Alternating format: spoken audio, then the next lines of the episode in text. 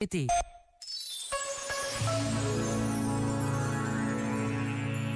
Sobre o papel da poesia na vida humana, afirmou o sacerdote e poeta José Tolentino Mendonça. Penso que a experiência humana nos aproxima, ainda que às escuras do horizonte poético mais fundo. As grandes experiências humanas estão do lado inefável, do intraduzível, do sem nome, do silêncio. Como aqueles cães que abandonamos e que depois voltam à porta da nossa casa. Assim é a experiência poética.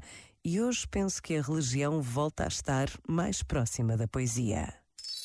Este momento está disponível em podcast no site e na app da RGF.